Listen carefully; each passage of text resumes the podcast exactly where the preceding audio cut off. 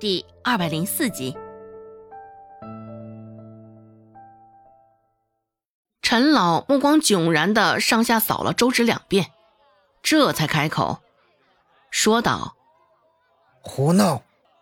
这么一个黄毛丫头，怎么担得起坐堂大夫这个重担？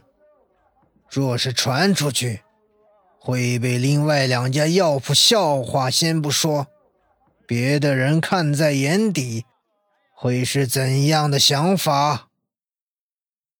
这真是不成体统，简直就是胡闹，胡闹啊！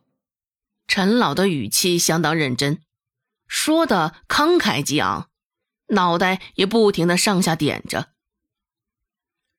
陈老这么大的年纪了，会有这般偏执的意见，也是属实正常。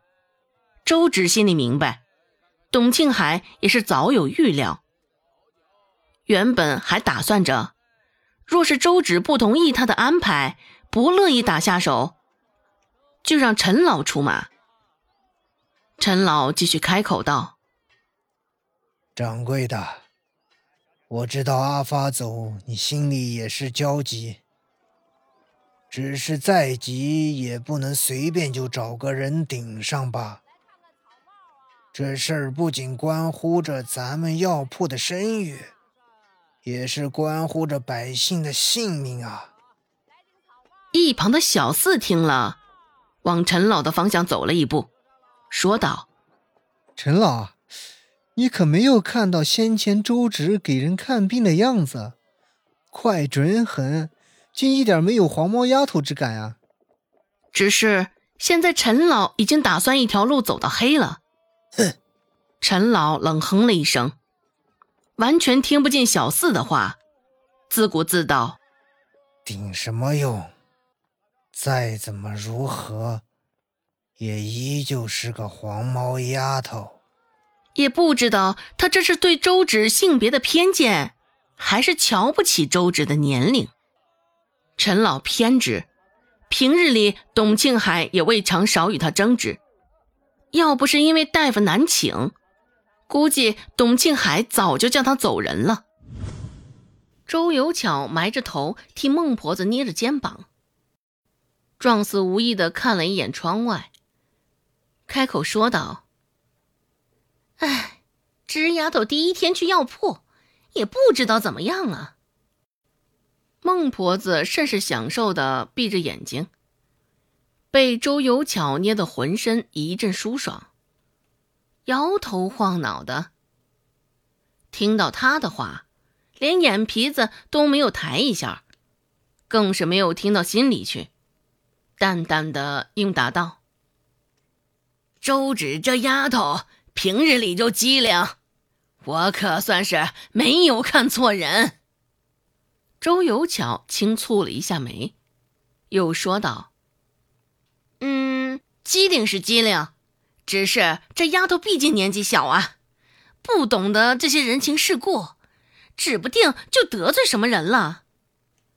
周有巧心里已经确定，周芷一定会犯错，也一定会露出马脚的。孟婆子睁开了眼睛，身上的肉此时此刻也僵硬了起来。周有巧隐约的察觉到孟婆子现在的变化。抬眼看了孟婆子的侧脸一眼，微微向上勾了勾嘴角，周有巧开口道：“况且，周芷这丫头几次救人，归根结底也不过是因为那几本医书的缘故。现在没了医书给她撑面子，指不定会做出什么事儿来。若是被那掌柜的晓得……”咱们家周芷只不过是打肿脸充胖子，人家会不会将咱们告到官府去，说咱们行骗啊？孟婆子的眉头不自觉的深皱了起来，内心也像是被疾风吹过的湖水一般，现在再也没办法平静了。这孟婆子绞着眉头，心里相当不是滋味儿。因为是第一天，董庆海又了解周芷还是个小丫头。没到晚饭的时候，董庆海就让周芷回去了。周芷回到周家的时候也还早。听到动静，孟婆子催着周有巧将她扶了出来。一看，这来的不是别人，正是周芷。孟婆子的脸色也瞬间板了起来。想到刚刚周有巧说的那番话，孟婆子现在觉得相当有道理。而周芷这时候回来，隐隐也证实了周有巧的那番话。想到这儿，孟婆子小碎步急速的迈着，走上前，指着周芷的鼻子，开口就质问：“你怎么这个时候回来？是不是惹得人不快了？”周芷摇了摇头，回答道：“没有。”只是掌柜的让我回来而已。什么？掌柜的让你回来的？周有巧甚是夸张的扬声喊了起来。听到动静，罗氏也走了上来，甚是不悦的剐了周有巧一眼。罗氏说道：“小姑子，大惊小怪些什么？不过是早些回来而已，这有什么好惊讶的？”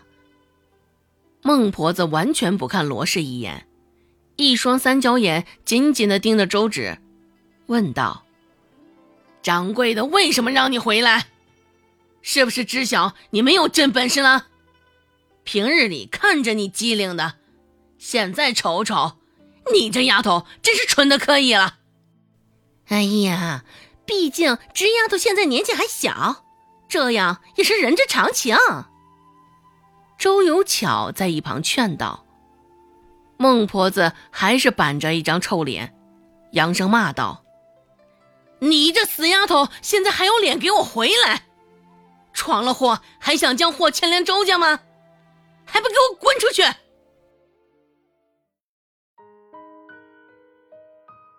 本集播讲完毕，感谢您的收听。